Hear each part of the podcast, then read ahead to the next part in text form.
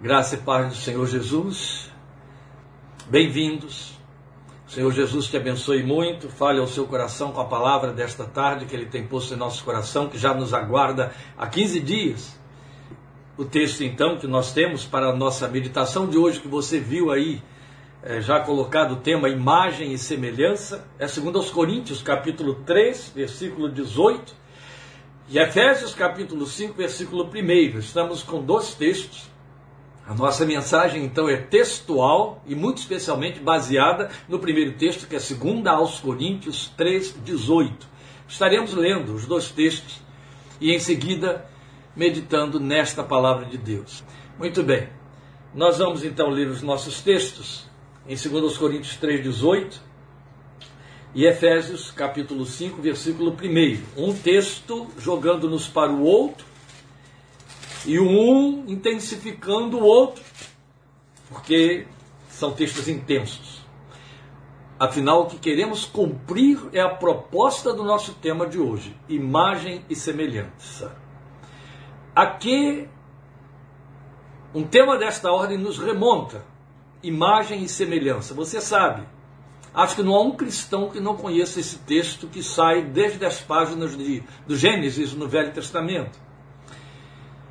E criou Deus o homem, a sua imagem e a sua semelhança, porque ele diz: façamos o homem a nossa imagem e semelhança. E criou Deus o homem, ou conforme a sua imagem e semelhança o criou. É a esta imagem e semelhança que estamos nos reportando hoje. E antes de ler o texto, antes de orar, eu já quero levar você a deixar a sua mente espiritual pesar agora com esta questão que faço questão que você coloque aí no seu coração. Ora, nós sabemos, nós que lemos a Bíblia, nós que ouvimos pregações protestantes, pregações evangélicas, pregações que ensinam a Bíblia, que o homem perdeu a imagem e semelhança de Deus com a queda. É fato. O que não é fato é que, uma vez tendo perdido o homem a imagem e semelhança de Deus, se tornou igual às bestas feras. O que não é fato é que, uma vez tendo perdido a sua imagem e semelhança, o homem se tornou igual ao ser inanimado ou irracional. Ao resquício da imagem e semelhança de Deus, um ser humano decaído. E o resquício da imagem e semelhança de Deus pode ser visto pelo menos em dois aspectos inegociáveis, que faz todo o diferencial do homem como homem e o restante da criação. Existe uma razão, uma capacidade racional do ser humano que os outros seres não têm, em hipótese alguma. E existe uma afinição moral no ser humano que todos os outros seres não têm. O homem age todo o tempo com racionalidade, com razão? Não. Por quê? Porque caiu. O homem é um ser moral, moralmente perfeito? Não. Totalmente corrompido mas ele tem sensibilidade moral.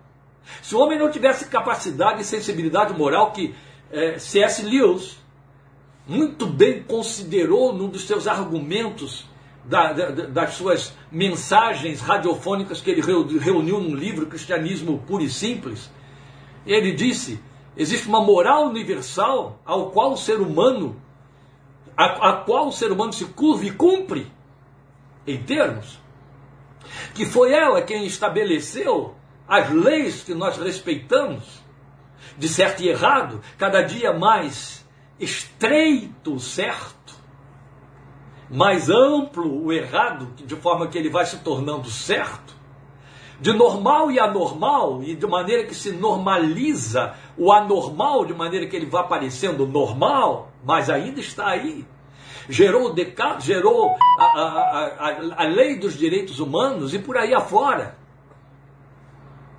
Isso tudo fala da razão que ainda prevalece e da moral que ainda prevalece, apesar de toda a corrupção do ser humano. Mas, de resto, e também porque Deus não abriu mão desta imagem e semelhança que ele criou no homem, e uma vez que decaído o homem, ele não tem mais poder e capacidade de refletir, de revelar, de passar adiante, de demonstrar no mundo a imagem e semelhança de Deus, Deus resolveu o problema. enviando o seu filho, nascido sob a lei, a semelhança de homem, para matar na cruz a carne que deforma e, a, e, as, e as consequências desta queda, e restaurar, criar nele um novo homem, criado segundo Deus em retidão e justiça, entende? Restauração da imagem e semelhança. É o nosso compromisso como igreja. É o nosso compromisso como cristãos. É o meu compromisso como servo de Deus. Você, como serva de Deus. Como crente em Cristo Jesus. De buscar e viver compromisso. Conscientizar-se de que fomos refeitos na cruz para trazermos com verdade e eficácia, em caráter de plenitude, ou quanto comprometimento nessas afirmativas que eu fiz aqui, a imagem e semelhança de Deus neste mundo. É disto que falaremos agora. Me acompanhe, por favor, na leitura de 2 Coríntios 3,18. E todos nós, que com a face ou com o rosto descoberto contemplamos a glória do Senhor, Segundo a sua imagem, estamos sendo transformados com glória cada vez maior, a qual vem do Senhor, que é o Espírito. Percebe? Depois desta pré-introdução que eu fiz, porque ainda vou fazer a introdução de nossa meditação, depois desta pré-introdução, a leitura de 2 Coríntios 3,18 já está exposta e já se bastou para nós. Bastou, já disse tudo. Mas nós vamos trabalhar com seu desenvolvimento, vamos pensar em cima dela. Essa é a proposta. Volta à leitura por conta da profundidade da sua riqueza. Paulo está terminando, encerrando uma argumentação toda que aí, é, é, com felicidade, ficou bem subdividida. Quem dividiu o texto encerrou aqui o capítulo 3 e começou o capítulo 4 em seguida. Então, no encerramento deste capítulo 3, ele diz: E todos nós que com o rosto descoberto contemplamos a glória do Senhor, segundo a sua imagem estamos sendo transformados com glória cada vez maior, ou de glória em glória, de fé em fé, de glória em glória, seguindo a Jesus. Lembra desse cântico? Quando os cânticos eram baseados nos textos da palavra de Deus, eles eram de uma assertiva absoluta. Este é um deles, não é? Estamos sendo transformados de glória em glória, ou com glória cada vez maior. Por que de glória em glória ou com glória cada vez maior? Porque de glória em glória significa isso, com glória cada vez maior. A nova glória que vem, a nova camada de glória é maior do que a anterior, vai se sobrepondo, vai se intensificando, é luz. É como uma luz incandescente que você, cujo lumiar você intensifica, você vai intensificando e ela tem uma potência e você vai amplificando a potência dessa iluminação. Lembra-nos o texto de Provérbios. A vereda do justo é como a luz da aurora, que vai brilhando cada vez mais até ser dia perfeito. Essas metáforas da natureza, trabalhando com os aspectos, os fenômenos da natureza, são perfeitas para ilustrar essa palavra de Deus. E não foi menos do que isso que fez o autor, Salomão, o autor de Provérbios. Não é? Glória em glória, ou glória cada vez maior, a qual vem do Senhor, que é o Espírito. Mas eu lhes disse que nós teríamos um texto e daria reforço a esse que lemos e nos compromete. Mas eu já introduzi a explicação dele com esse meu, meu pré, minha pré-introdução, não é? Que é o Efésios 5.1 que eu citei aí para os irmãos. Vamos ler. Portanto, sejam imitadores de Deus como filhos amados. Qual é a diferença entre Efésios 5.1 e 2 Coríntios 3.18? Pastor, você não ia orar? Ainda não estou pregando. Eu estou preparando você para o nosso tema de hoje porque eu não quero que nada dele se perca em nome de Jesus. Então, quando eu orar, eu começo a pregar. Tá bom? As igrejas que me conhecem sempre ouvem essa minha argumentação dos seus púlpitos. Pois bem, qual é a diferença entre Efésios 5.1 e 2 Coríntios 3.18? Os dois estão dizendo a mesma coisa? Sim. Só que um coloca a proposta na, na na qualidade ou na condição de voz passiva, que é segundo os Coríntios 3:18, e o outro coloca na condição de voz ativa, que é Efésios 5:1. Então, em 2 Coríntios 3:18, o texto nos informa de um trabalho que está sendo operado em nós pelo Espírito de Deus. À luz desta informação, vem Paulo também, agora em Efésios 5:1, para falar daquilo que é a nossa resposta. Porque Todos nós, com o rosto descoberto, estamos sendo transformados de glória em glória, uma vez que contemplamos a face do Senhor. Essa é a explicação do texto de 2 Coríntios 3,18. A resposta que damos é o apelo de Paulo, a orientação de Paulo em Efésios 5,1. Portanto, portanto, ele já está fazendo uma conclusiva aí. Sejam imitadores de Deus como filhos amados. Ou seja, porque estamos sendo transformados de glória em glória, só nos resta ser imitadores de Deus. Bonito, não é? Bonito, não é? Glória a Deus. Pai, bendito é o teu nome. Obrigado pela tua palavra, pela beleza dela, por sua absoluta e incontestável verdade. Obrigado pela oportunidade de nos determos sobre ela esta tarde. Obrigado porque ela nos alcança, obrigado porque a envias ao nosso encontro, e se a envias ao nosso encontro, há um desejo no teu coração diante da necessidade do nosso. E eu te rogo em nome de Jesus, que o teu Espírito nos conduza, ilumine esta palavra em nosso coração e nos conduza nela de maneira que dela nada se perca. De maneira, meu Deus, que ela se amplifique na fé no coração de cada um dos teus filhos de maneira, meu Deus, que ela não encontre entropias, filtros, barreiras. Que o racional não tenha supera, não supere a revelação de Deus. De maneira, Senhor, que ela se grave fundo em nosso coração, que ela traga, que ela tangencie, toque, de maneira a, re, a, a produzir um comprometimento nosso com ela. Que ela venha nos sensibilizar a esse compromisso e volte-se para o Senhor manifestando esta mesma glória, cumprindo e levando os frutos que é onde glorificar o nome santo de Jesus. É nele rogamos, pedimos, ensina-nos, conduz-nos e fala-nos para o louvor de tua glória. Amém. Amém. Imagem e semelhança. Aí está. É o grande desafio de nos assemelharmos a Deus. Já expliquei, já expus, já adiantei a pregação, especialmente agora, nesse último momento em que eu falo aí sobre Efésios 5.1 como sendo uma redundância de 2 Coríntios 3.18. 2 Coríntios 3.18 foi um texto que eu aprendi muito cedo na minha fé. E por que, que eu aprendi muito cedo na minha fé? Dona Lídia Almeida havia fundado, poucos anos antes da minha conversão, o Instituto Bíblico Betel Brasileiro. Betel Brasileiro já existia desde muito tempo antes, é, criado por Dona Ernestine Horn. E Dona Lídia foi aluna dela. Acontece que Dona Ernestine não pôde mais continuar com o Betel, e ao entregar a missão, Dona Lídia, bem-vinda Ana Maria, estava sentindo falta de você aí em nossas, em nossas lives. Dona Lídia e a Ana Maria sabem muito bem de que eu estou falando. Ela participou dos primórdios do Betel e foi missionária pelo Betel lá em Salgueiro, Alto Sertão de Pernambuco. Dona Lídia então fundou o Instituto Bíblico Betel Brasileiro. Deus colocou no coração de Lídia Almeida uma proposta que ela levou por toda a sua vida e que ela procurou imprimir em todos os alunos do Betel, era a ênfase, era o foco. Betel era de uma proposta, de, uma, de uma, um comprometimento missionário a toda a prova. Mas nos bastidores, ou seja, na formação desses é, é, futuros missionários que estavam lá para se preparar, havia um compromisso com essa visão que Deus pôs no coração de Dona Lídia, que era Cristo formado em vós, o caráter de Cristo.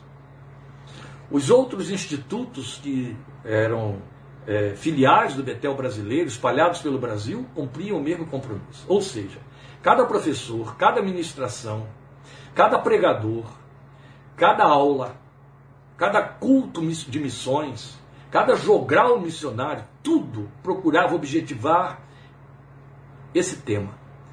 Cristo formado em vós. Cristo formado em vós. Por que, que eu estou dizendo que foi, segundo os Coríntios 3,18, um dos primeiros textos que, com que eu me deparei, que me impressionou e que me marcou na Bíblia. Porque ele vinha ensinado pelo Betel e as betelinas, quando passavam por nossas igrejas com jogral ou ministrando cursos e, e outras coisas mais, elas estavam cumprindo aquilo que estava impresso no coração delas, que lhes foi ensinado: formar Cristo no caráter do homem crente, da mulher crente, do jovem crente. E havia um cântico baseado em 2 Coríntios 3,18, que introduzia essas reuniões. Então, meu primeiro encontro com 2 Coríntios 3,18 foi por conta deste cântico belo, ficou gravado no meu ouvido, mexe com o meu coração até hoje. Com o rosto descoberto, olhando para o Senhor, como no espelho a glória do Senhor Transformado sou, transformado sou, a mesma imagem do nosso Redentor, pelo Espírito Santo de Deus. Transformado sou, transformado sou, a mesma imagem do nosso Redentor, pelo Espírito Santo de Deus.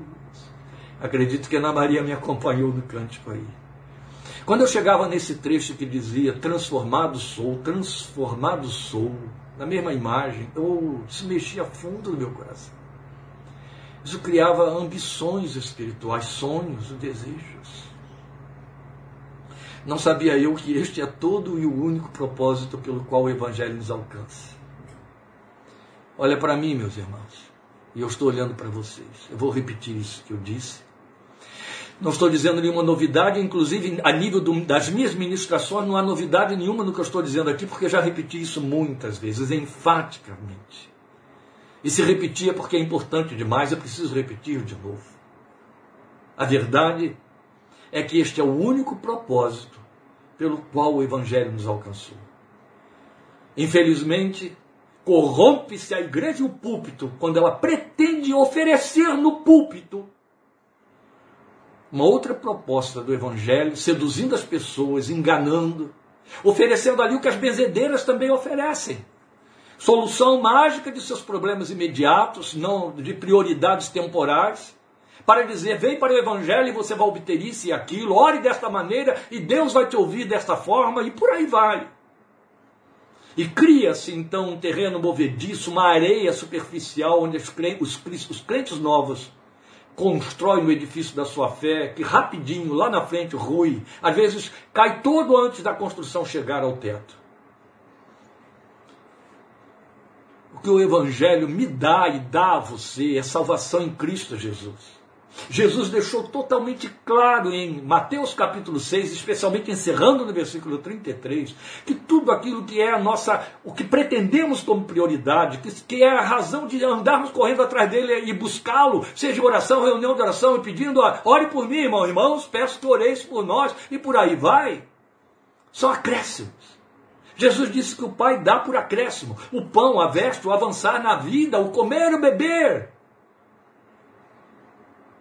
que o Evangelho nos dá em Cristo Jesus é a salvação, a ruptura com o velho homem. Por quê? Porque o compromisso de Deus é restaurar em nós a sua imagem e semelhança. E este é o compromisso do Evangelho. Então, o compromisso que o Evangelho tem comigo e com você, desde a cruz, é nos transformar em homens e mulheres divinos.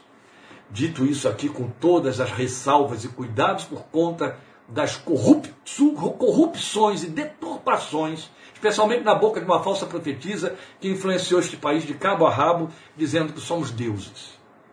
A Bíblia nunca disse isso e não precisa, porque eu e você sabemos muito bem que muito mal somos santos, quanto mais, quanto menos Deus, não é verdade?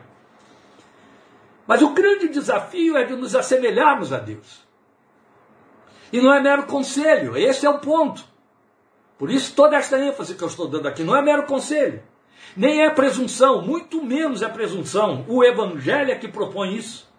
Vamos lembrar Paulo lamentando, chorando sobre os crentes da Galácia e dizendo: Meus filhos, por quem sofro de novo as dores de parto, até que Cristo seja formado em vós pinça só esta última parte do versículo 19 de Gálatas 4 e você terá aí a essência do Evangelho, até que Cristo seja formado em vós. O que é que Paulo estava dizendo para os crentes de toda a região da Galácia, várias igrejas? Eu estou lutando por vocês, eu estou sofrendo como uma parturiente, até que Cristo seja formado em vocês, até que Cristo seja formado em vocês. E ele estava apenas sendo fiel a uma revelação que ele perseguia no seu ministério, porque ele sabia ser o propósito de Deus para a igreja. Basta pensarmos do que ele escreveu, e já discutimos aqui na época, eh, nas minutas, quando estudamos Efésios, capítulo 4, versículo 13 de Efésios, ele diz: Até que todos alcancemos a unidade da fé e do conhecimento do Filho de Deus e cheguemos à maturidade, atingindo a medida da plenitude de Cristo. E não deixa por menos, quando em Colossenses ele diz que devemos chegar a toda a plenitude de Deus, e Martin Lloyd Jones trabalha esse texto para dizer: tem que ser a ambição maior do crente, o sonho maior, a maior pretensão, ainda que entenda que é pretensioso demais, mas Paulo está falando da possibilidade de chegarmos à plenitude de Deus, da necessidade, da possibilidade e do compromisso do Evangelho em fazer isso nas nossas vidas. Desde que demos respostas adequadas. Até que, até que, até que Cristo seja formado em vós. Isto é imagem e semelhança. Jesus veio para inaugurar isso, para estabelecer isso. Este processo de restauração plena, a imagem e semelhança perdidas no Éden. Então aqui está a definição de todo o desenrolar da missão realizada na cruz o resumo de toda a razão porque Cristo morreu por nós pecadores. Eu não vou dar mais ênfase porque já, já salientei bem isso aqui agora. Então é a única esperança para este mundo. À luz do que Paulo disse em Colossenses 1,27 única esperança para este mundo a partir do nosso entorno, o mundo a partir do nosso entorno. Sabe, quando a gente fala assim, a esperança para este mundo, fica parecendo assim uma multidão de crentes reunidos, fazendo passeata para Jesus ou outras coisas semelhantes, exercendo influência para o mundo e na sociedade. Não. O texto está falando de uma experiência pessoal, particular, individual. Então tem de começar no nosso entorno. Qual é a única esperança para o meu entorno? E quando eu falo de meu entorno, eu começo sobre ah, falando a respeito dos que convivem comigo dentro da minha casa, aqueles sobre quem exerço influência, filhos, netos, amigos, aqueles com quem interajo, aqueles que me ouvem. E eu não estou falando aqui como pastor, estou falando como crente, um, um cidadão comum. Para dizer o quê? Cristo em vós, a esperança da glória. Qual é a esperança para que o homem que foi destituído da glória de Deus, Romanos 3, 23, possa conhecer essa glória? Cristo em mim. Amém, queridos? Lembre disso. Uma vez achados em delitos e pecados, decaídos, nós perdemos a glória de Deus. Paulo diz isso em Romanos 3, 23. O homem está banido, sem, perdido da glória de Deus por conta de ter pecado. Qual é a esperança da restituição dessa glória? O que é que o texto diz para nós? Pois todos pecaram e estão destituídos da glória de Deus, banidos da glória de Deus. Qual é a esperança de haver um retorno? De andarmos à luz do seu rosto?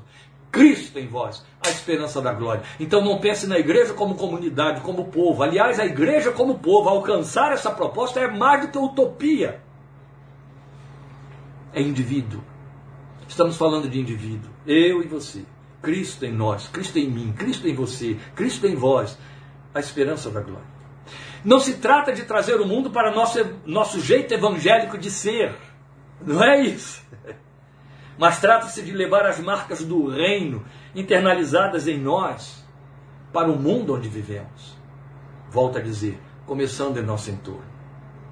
E aí podemos, à luz de, do que falamos aqui, já lemos, especialmente em Efésios 5.1, que nos desafia tanto, sejam vocês imitadores de Deus, como filhos amados, temos alguns paralelos que reforçam isso.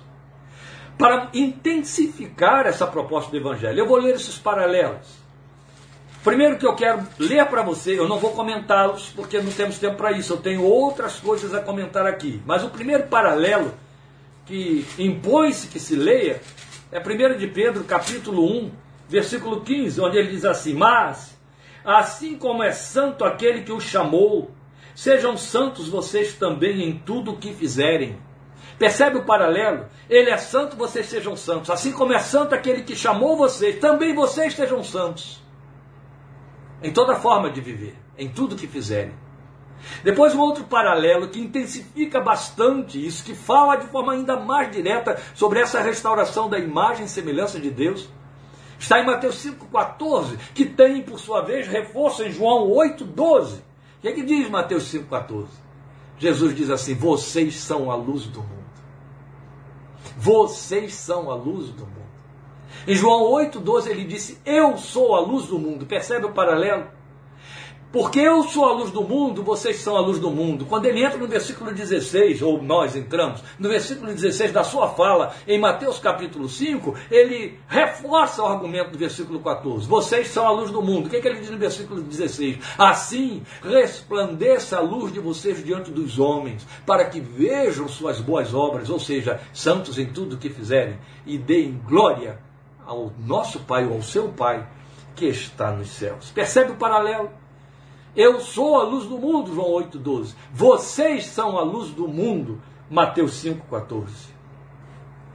Depois nós vamos ter um outro paralelo, já ali mesmo é, definido pelo Senhor de forma tão bonita, aliás, confortadora para nós. No Evangelho de João, capítulo 20, versículo 21, quando o Filho de Deus chega no meio dos discípulos após a ressurreição e ele diz: Paz seja com vocês. Assim como o Pai me enviou, eu os envio. A ênfase está no assim. A ênfase está aí nesse advérbio. Assim como o Pai me enviou, eu, nessa conjunção, eu os envio. Assim como, da mesma maneira como o Pai me enviou, eu envio vocês. Aquilo que o Pai fez para me enviar, eu faço para enviar vocês. O Pai me enviou como cordeiro no meio dos lobos. Vão vocês como cordeiros ao meio, do lobo, ao meio dos lobos. O último texto desse paralelo que eu quero ler, ainda é em Efésios, capítulo 4, versículo 24, bastante conhecido nosso. Tem de ler a partir do versículo 23 para dar mais sentido.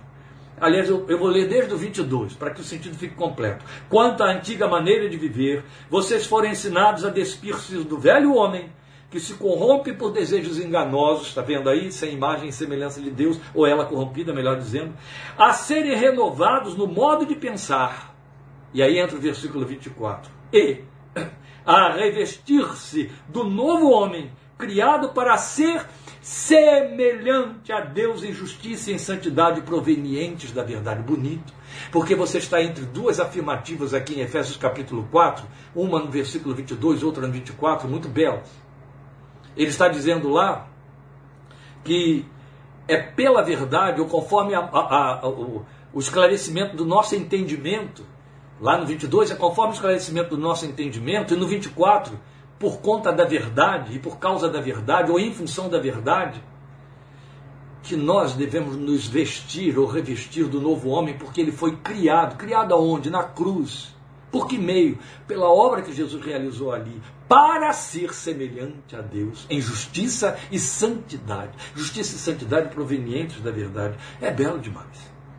Para onde quer que você olhe, especialmente dentro deste caminhar que fizemos nestes textos paralelos, você vê a comprovação clássica de que Deus está restaurando em nós e quer restaurar em nós e nos convida a participar dessa restauração de forma ativa e consciente da sua imagem e semelhança em nós. E essa nossa participação na linguagem da Bíblia se chama santificação pessoal. Mas em que consiste essa restauração da imagem em processo ativo? Então é quando devemos vê-la sob os critérios desse texto que abriu tudo segundo aos Coríntios 3,18, que até tentei cantar aí. Culmina aqui. Na verdade, você tem todo o capítulo 3 de 2 Coríntios falando sobre isso. Mas culmina aqui no versículo 18. Nós não necessitamos ir muito além no seu contexto. Nem é o propósito. Eu quero ficar aqui, como eu disse, é textual, nossa meditação, somente no versículo 18. Mas objetivamente nós podemos considerar alguns versos precedentes ao versículo 18.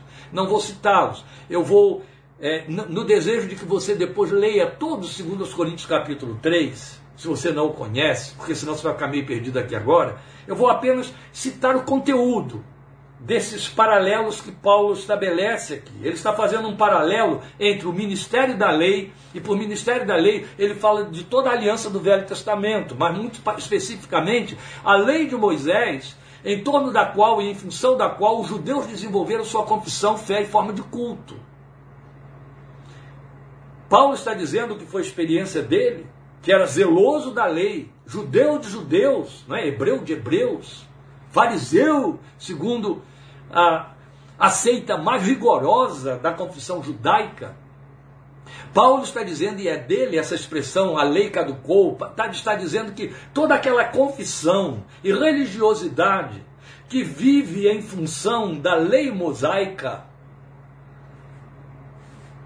ela foi substituída pelo ministério do Espírito. Então, aqui no capítulo 3 de 2 Coríntios, Paulo está fazendo essa antítese entre o ministério da lei, ministério é o tempo, o serviço, a liturgia, a imposição, o ensino, o ritual que a lei traz. Isso ele chama de ministério. E o ministério do Espírito, outro tanto vale para o Espírito.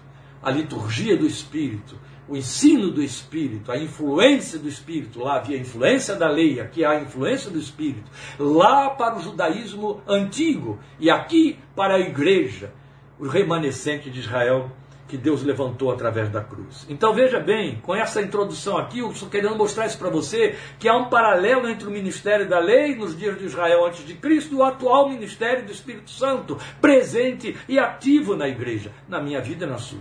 Então neste paralelo consta o ministério com seus atores, ou seja, os ministrantes do povo e o próprio povo. A comparação então tem dois vieses antitéticos, é evidente há uma antítese entre lei e a graça, ou entre a lei e o espírito. Então veja, aquele, o ministério da lei, ele chamou de ministério da letra que mata. Este, o ministério do espírito que rege a igreja, ele chama de ministério do espírito que produz vida. Percebe a intensidade da antítese? Lá mata e aqui dá vida. Ó, a lei mata, a lei mata, a lei mata, a lei mata e matava. A lei matava tanto que criou é, rigores de execução, até do próprio confessor da lei se tropeçasse nela. Foi a lei que mandou pendurar homens no madeiro. Foi a lei que estabeleceu que homens deveriam ser apedrejados até a morte, empurrados sobre abismos. E por aí afora. A lei matava. A lei mata, Paulo diz. A lei só tem letra. E a letra, ele diz, mata. Mas o Espírito produz vida, a começar pelo fato de que algo que a lei não contemplava, pelo menos de forma não abrangente, e o Espírito o tempo todo faz: perdão. Entende? Perdão. Uh, seria de nós, não fosse o ministério do Espírito, o ministério da graça, que perdoa. Quem está fora do ministério do Espírito ainda está em busca de perdão, pensando que pode negociar com Deus ou deuses, e aí paga, paga, paga, paga, paga, paga, e se penitencia e não tem paz, não chega a lugar nenhum e tem que reformular tudo isso sempre. Aquele, o da lei, era desvanecente, era finito. Ele diz isso, ele estava apagando, apagando para dar lugar ao ministério do Espírito que estava chegando na plenitude dos tempos na pessoa do Senhor Jesus. Então este, diferentemente, é permanente. E ele é permanente, não só permanente, quanto, segundo lemos aqui no versículo 18, ele é tendente a se intensificar sempre. Entende? Lá ia acabando, vai acabando. A ponto de Paulo dizer caducou. Não é bonito, gente.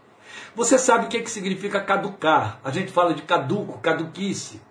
Caducar é o envelhecer, que leva a o envelhecer é, é patologizado o envelhecer não sadio, que leva a, a devaneios, que leva o sujeito a insanidade, que leva a uma doença grave, séria, Alzheimer. Então, uma palavra impiedosa para os pacientes de Alzheimer é caduco, caducou envelheceu de tal maneira que ficou senil, não tem mais capacidade, energia mental para discernir as coisas. Paulo diz: a lei caducou. Mas olha, em contrapartida, o ministério do Espírito, uma vez instalado, de glória em glória, de glória em glória, ele não vai apagando, ele vai se intensificando. Ele é tendente a se intensificar sempre. Por isso é eterno, não vai acabar nunca. Bonito, né? É lindo. Porque eu acredito, sabe, gente? Não está escrito na Bíblia, mas ela te leva a fazer essa dedução de forma pura e simples. Que da mesma maneira como no inferno haverá maior e menor rigor, e a Bíblia nos fala de galardões diferenciados para os eleitos, para os salvos, eu acredito que essa glória vai continuar se intensificando pela eternidade. Sabe por quê? Deus não é limite. Ele não tem limitação. Glória ao seu nome. Aquele, o ministério da lei, era ministrado sob um véu encobridor. Quer dizer, coisas precisam ser ocultas, não explicadas. Ali ele está falando do véu que Moisés colocava no seu rosto para que o povo não percebesse que o brilho daquela glória estava se apagando. Então, veja que coisa linda. Nós aqui estamos vendo um ministério que é explícito, é esclarecedor. Ele não tem nada a esconder, ele se intensifica cada vez mais. Então, os ministrandos, que por sua vez também são ministrantes, eles estão expostos. Aqui. Veja, o versículo 18 de 2 Coríntios 3 já começa dizendo para nós: é, o, o, Fernando está lembrando aqui, vocês podem ler aí, que juridicamente caducar é entrar em desuso. Não serve. É isso mesmo. Está vencido. Foi isso que Paulo disse a respeito da lei. Pois bem, voltando a 2 Coríntios 3,18, o que, que acontece com esses ministrantes e ministrandos com respeito a essa imagem e semelhança, restauração de imagem e semelhança? A informação que Paulo nos passa em 2 Coríntios 3,18 é que eles estão com o rosto descoberto. Ou seja, nada a esconder. Como é que você sabe que um crente é crente? Que um líder cristão é um líder cristão, não é apenas um líder. É quando a sua vida é transparente, ele não tem nada a esconder. O compromisso dele não é com ele, é com o que está dentro dele. O compromisso consciente dele é com a glória que está instalada lá dentro. É essa que ele tem que revelar. Ora, nós não podemos deixar de ler isso em capítulo 4, que segue ao, ao versículo 18 do capítulo 3, 4, 1, mas também temos de lê-lo nos versículos 6 e 7. E eu vou fazer essa leitura. 4.1 ele diz, portanto, visto que temos este ministério, a que ministério está se referindo? A este ministério do Espírito, que está antitético ao ministério da lei que caducou. Portanto, visto que temos este ministério, pela misericórdia que nos foi dada, não desanimamos. Antes, aí entra no versículo 2, renunciamos aos procedimentos secretos e vergonhosos, não usamos de engano, nem torcemos a palavra de Deus, ao contrário, mediante a clara exposição da verdade, clara exposição da verdade, recomendamos-nos a consciência de todos diante de Deus. Ora, poderíamos falar sobre isso aqui com bastante. É, é, é, particularidades, mas não temos esse espaço. Quero só pensar um ponto aqui muito importante. Quando ele fala que expomos a verdade, não encobrindo nada, e nos recomendamos a consciência de todos diante de Deus, não torcemos a palavra de Deus, não usamos de engano, fazemos clara exposição da verdade, ele está fazendo um anteponto à exposição da lei que era desvanecente. Ali temos que entrar com rituais, ali temos que entrar com. É, é, pedagogias e símbolos pedagógicos para transmitir uma lição que alguém terá de deduzir lá na frente. Enquanto lá dizia: ofereça um cordeiro para que o seu pecado seja perdoado, e o coitado do ofertante entendia: esse cordeiro aqui está perdoando meu pecado. Ele está me substituindo. Era eu que tinha de ter a garganta cortada e derramar o sangue, e ainda não teria resolvido o meu problema com Deus. Mas eu estou oferecendo esse cordeiro no meu lugar inocente. Ele entendia que tudo se resumia naquilo sair dali satisfeito, como quem faz uma confissão auricular e entende porque o líder, o clérigo disse para ele: Eu te perdoo, eu te absolvo, ego, absolve-te. Ele saiu perdoado e está livre de pecar. E não aconteceu isso com o judeu não acontece isso com o confessor. Eles apontavam para o que veio explícito. Eis aí o Cordeiro de Deus que tira o pecado do mundo. Jesus derramou o seu sangue para trazer resgate para todos, e todos que se banham pela fé neste sangue e o oferecem a Deus são perdoados dos seus pecados e se cumpre sobre eles a palavra que disse: Dos teus pecados não me lembrarei mais. Venham, perguntem a mim, ainda que os seus pecados sejam vermelhos como carmesim, eles se tornarão mais alvos do que a neve, mais brancos do que a branca lã. Aleluia. Aleluia! Isso é o ministério explícito e claro da promessa da graça cumprida em Jesus. E então tudo está exposto, tudo é cumprimento, tudo está revelado. Aquilo que estava enigmático na lei, aquilo que estava sob véu, aqui está claro, aqui fica explicado, de maneira que já não há mais necessidade de se pegar um cordeiro. João Batista chega, vê o Filho de Deus e grita: Ele é o cordeiro, ele é o cordeiro prometido e esperado, o cordeiro de Deus que tira o pecado do mundo. E Jesus se assumiu como cordeiro. E você vai ver em Apocalipse também a proposta, a palavra, a promessa dizendo: no céu, na eternidade, nós ainda o veremos como cordeiro que foi morto. Glória a Deus. Isso nos será lembrado a eternidade toda e precisaremos disso. Nada a esconder, nada a esconder na exposição, nem segredinhos, nem mistérios, nem é, é, é privilégios de meia dúzia de santos que descobriram ali num cantinho, estou falando de seres humanos crentes, descobriram num cantinho, numa roda de oração, uns segredinhos, umas revelações, umas visões que eles então, como os preferidinhos de Deus, têm o privilégio de viver aquelas bênçãos e aí saem por aí distribuindo e contando para os outros. Não existe isso. Tudo está exposto, tudo está claro, tudo está aberto para que quem quiser venha e beba de graça da água da vida, se descendente, rios de água viva fluindo do seu interior. Este é o ministério que restaura a imagem e semelhança de Deus em nós expostos como observadores atentos, é o que Paulo vai dizer aí também no versículo 18. Todos nós, que com o rosto descoberto contemplamos a glória do Senhor. Ora, o rosto está descoberto, já fui esclarecido. A palavra que eu leio me ensina, me diz. Ela diz, é deste jeito. E agora esclarecido, com o rosto descoberto, sem um véu que tolda, que cela, que entenebrece o meu entendimento, porque o Espírito está ali me ensinando. Agora entendendo, não quer dizer sabendo tudo, mas entendendo a revelação por obra do Espírito Santo, pelo ensino da palavra, pelo exame da palavra. Agora eu contemplo a glória. Eu tenho um motivo em Deus para contemplá-lo. Sabe? Eu estou longe da experiência do salmista, do Salmo 123, que contemplava como o servo contempla a mão da sua senhora e o servo a mão do seu senhor. Eu não tenho que estar contemplando a mão de Deus. Eu tenho coisa melhor para buscar no meu Deus, o seu coração, o seu coração.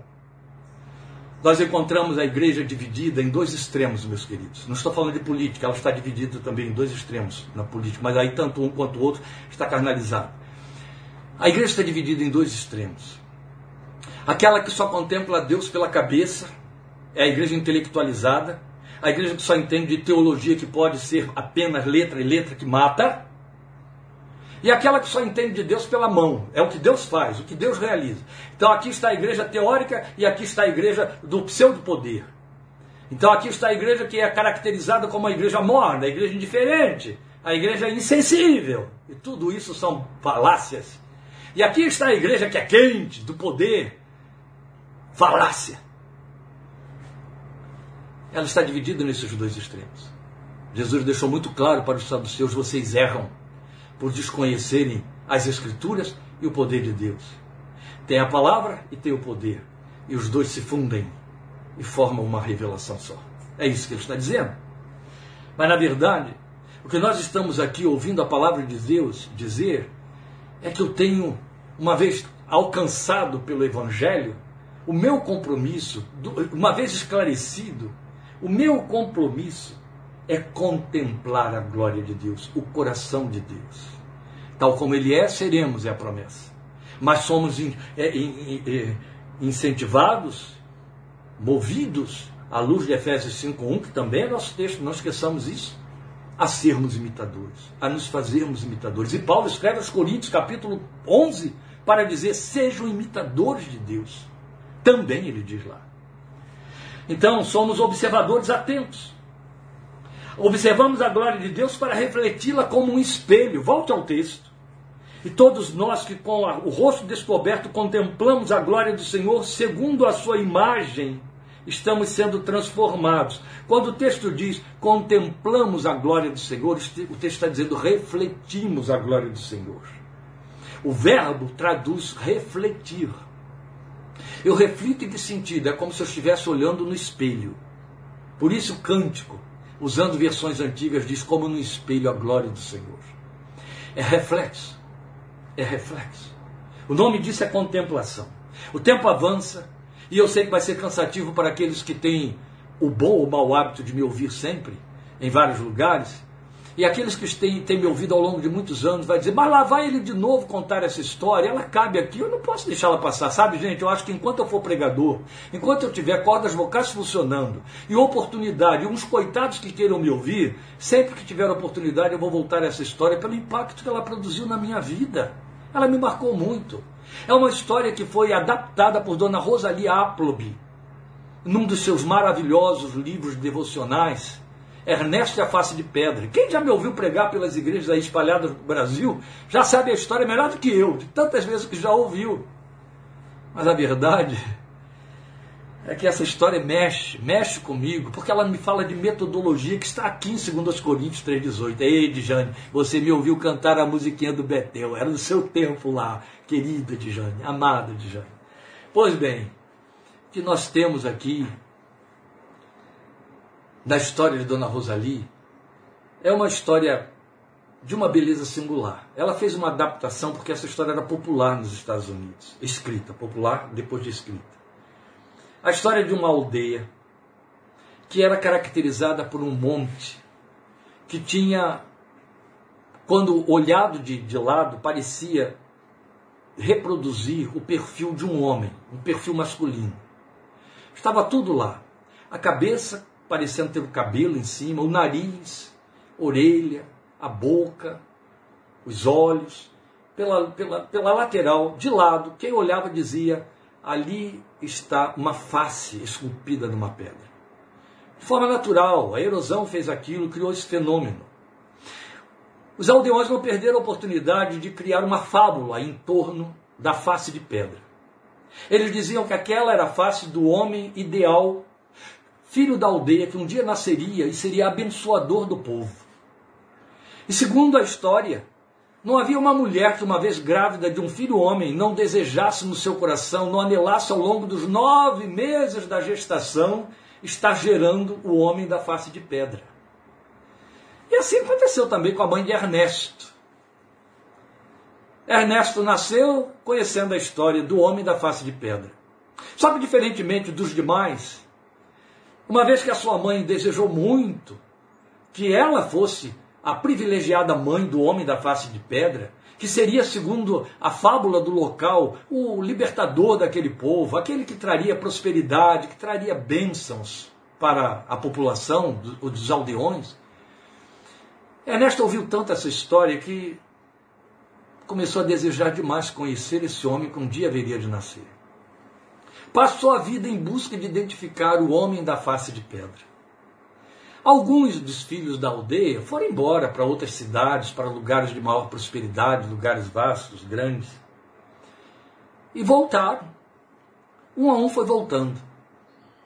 Primeiro, voltou um advogado. Era o primeiro advogado que a aldeia produziu lá fora. E ele agora voltava para morar lá no seu lugar de origem. Quando Ernesto tomou conhecimento da existência de um advogado dentro da sua aldeia, Ernesto disse: Esse deve ser o homem da face de pedra. Todos os dias, Ernesto tinha o hábito de, muito cedo, se levantar, sentar e ficar olhando a face de pedra, vendo todas as características, todos os detalhes, porque ele queria achar isso num rosto, impresso num rosto humano. Ele olhava o reflexo do sol batendo contra aquela rocha, aquela face dura e ele então delineava aquilo na sua mente. Lá foi ele atrás do advogado, porque o advogado estava defendendo causas das pessoas, etc. E aí ele disse: deve ser o homem da face de pedra. Começou a andar junto do advogado para poder ver se ele era de fato o homem da face de pedra. Tentava fazer alguma identificação entre aquela figura de carne com aquela figura de pedra. Até que um dia pegou o advogado num tremendo tropeço, numa falcatrua, fazendo aí a sua advocacia com intenções deturpadas e corrompidas. Coisa assim muito semelhante ao que acontece aqui no Brasil. E Ernesto ficou tão decepcionado e entendeu: não é o homem da face de pedra. Mas depois do advogado apareceu um médico. E o médico veio, e o que é que o médico fez? Filho da aldeia, voltou formado em medicina, abriu um consultório, uma clínica dentro da aldeia. E começou, começou a atender as pessoas. As pessoas que tinham o hábito de ficar tomando chazinho e outras coisas mais, porque os médicos eram muito distantes dali, agora tinham alguém que tinha uma clínica e uma farmácia e podia receitar e ministrar os remédios e as pessoas eram curadas. E Ernesto ficou apaixonado. Ernesto disse: Esse deve ser o homem da face de pedra. E pulou lá no pé do médico. Mas continuava com aquele seu compromisso de todas as manhãs ficar contemplando a face, contemplando a face. E começou a andar com o médico na expectativa de que ele era o cumprimento da profecia da aldeia. Mas também, num determinado dia, ele viu o médico lá aprontar.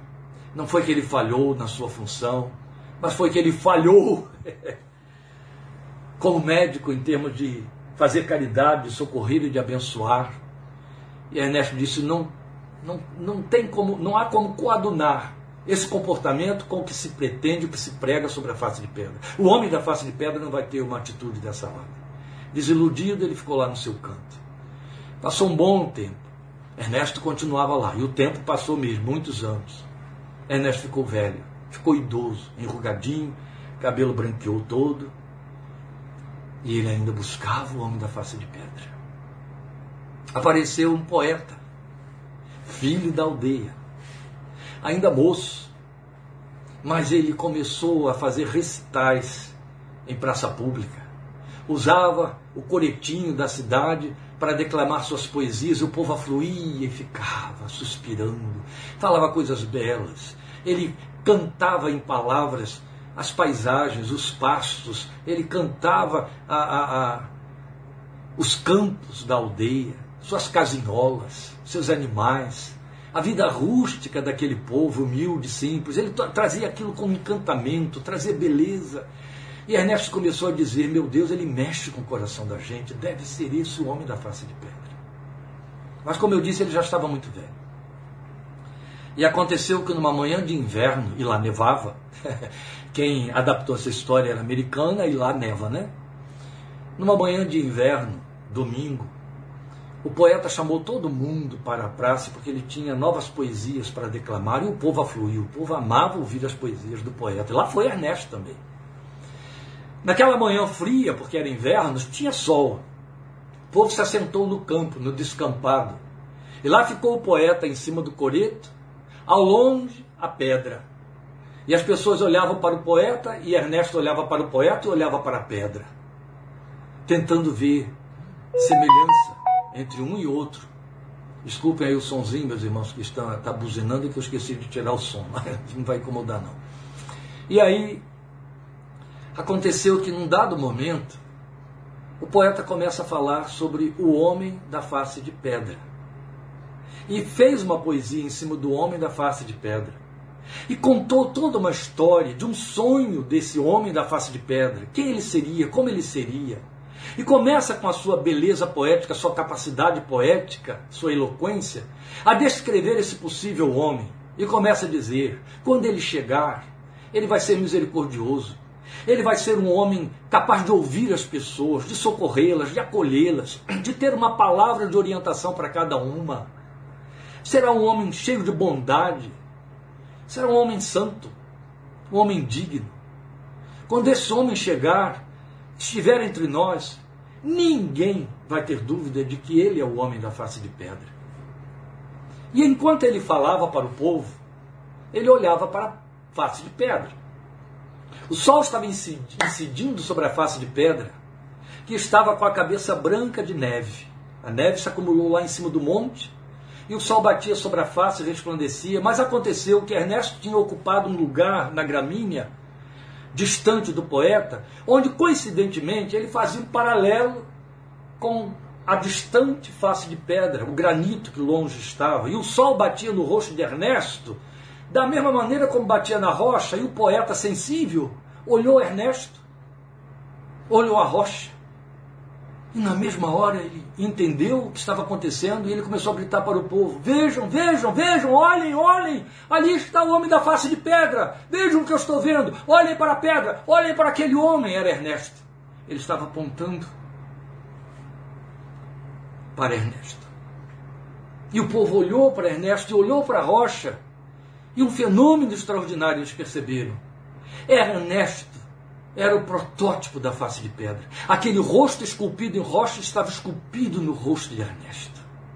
E o povo então se levantou e correu para Ernesto e abraçou Ernesto e começou a dizer, apesar de ele dizer não, não, o povo dizia: Você é o nosso homem da face de pedra.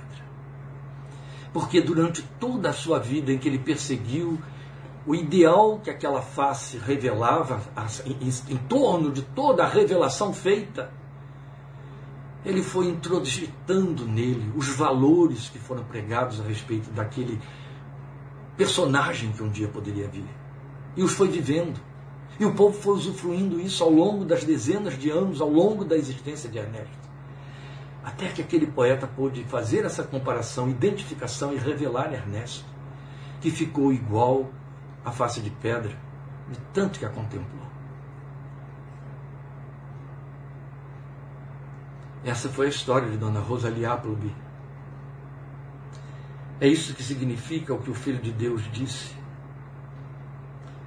Que vamos contemplando a sua glória e a refletimos como num espelho. Quando você a contempla. Lembra do episódio de Jesus lavando os pés aos discípulos? João capítulo 13. Quando ele terminou de fazer esse trabalho, ele chegou para aqueles doze e disse: Assim como vocês me viram fazer, façam vocês também. Quando internalizamos a imagem de Deus que contemplamos na Sua palavra e pelo agir do Espírito em nosso coração e damos lugar a esse Espírito para agir, nós vamos nos deixando moldar a essa imagem e semelhança que acaba sendo restaurada. Não é mais nem menos do que nos foi suplicado por Paulo em Romanos capítulo 12, versículo 2. Todo crente que se preza como crente, que lê a palavra de Deus, deveria conhecer esse versículo de cor. Não se amoldem ao padrão deste mundo, mas transformem-se pela renovação da sua mente, para que sejam capazes, habilitados, é o que ele está dizendo, de experimentar e comprovar a boa, agradável e perfeita vontade de Deus. Sabe o que você o que você pode entender por experimentar e comprovar são duas coisas: a boa e agradável vontade de Deus. Experimentar fala de sua experiência pessoal e comprovar fala daquilo que você transfere para outros. Você vai dar prova de que a vontade de Deus é boa, agradável e perfeita, porque ela se manifesta na sua vida. Aleluia. Aleluia. Aleluia. O Evangelho entrou em nossas vidas comprometido exclusivamente, ênfase para esse advérbio, exclusivamente com esta missão. As bênçãos outras que buscamos, meus amados irmãos, todas, todas, todas. Aquilo que suplicamos por nossos filhos, por nossos cônjuges, aquilo que suplicamos pela nossa igreja, por nossos amigos, todas as bênçãos que buscamos estão na categoria do que é secundário Deus as dá, Deus ouve a nossa súplica sim, senão não oraríamos mais. A prioridade divina tem de ditar a nossa prioridade, e a prioridade divina é Cristo em vós, a esperança da glória. A busca pela restauração ativa da imagem divina, sua manifestação em nossa forma de ser, de agir, deveria ser inquietante para cada um de nós. E se alguém perguntar como isso começa, como fazemos isto? Se não entendeu até agora o que dissemos, basta que você creia e viva e busque estar à luz, à altura de Efésios capítulo 5, versículo 18. Não se embriaguem com vinho, no qual há dissolução, mas deixem-se encher pelo Espírito Santo. Deixem-se encher pelo Espírito Santo. Lemos em 2 Coríntios 3,18. É só Ele que faz isso. Deixe-se encher, deixe-se encher, deixe-se encher. E você vai ver que vai trazer esta glória para o seu rosto. Deus te abençoe, te fortaleça e te guarde em graça por Cristo Jesus. Obrigado por sua companhia. Em nome de Jesus. Amém? Estejamos juntos quinta-feira. Quero lembrar a você que quinta-feira a nossa minuta será muito grande. Vamos falar sobre começar. O texto de, de 1 Tessalonicenses 4, entrando em 2 Tessalonicenses, para falar sobre a vinda do Senhor Jesus. E aí vai ser longa a nossa minuta de quinta-feira. Começa às 8 da noite e vai terminar quando o nosso assunto para quinta-feira tiver encerrado. Amém? Deus te abençoe e te aguardo quinta-feira, 8 da noite, para estudarmos 1 Tessalonicenses capítulo 4. Estejamos juntos em nome do Senhor Jesus. Senhor te abençoe e te guarde. O Senhor faça resplandecer o seu rosto sobre ti e tenha misericórdia de ti. O Senhor sobre ti levanta o seu rosto e te dê paz. Levanta-te, resplandece, porque já vem a tua luz e a glória do Senhor vai nascendo sobre ti. Obrigado por sua companhia, em nome de Jesus. Amém.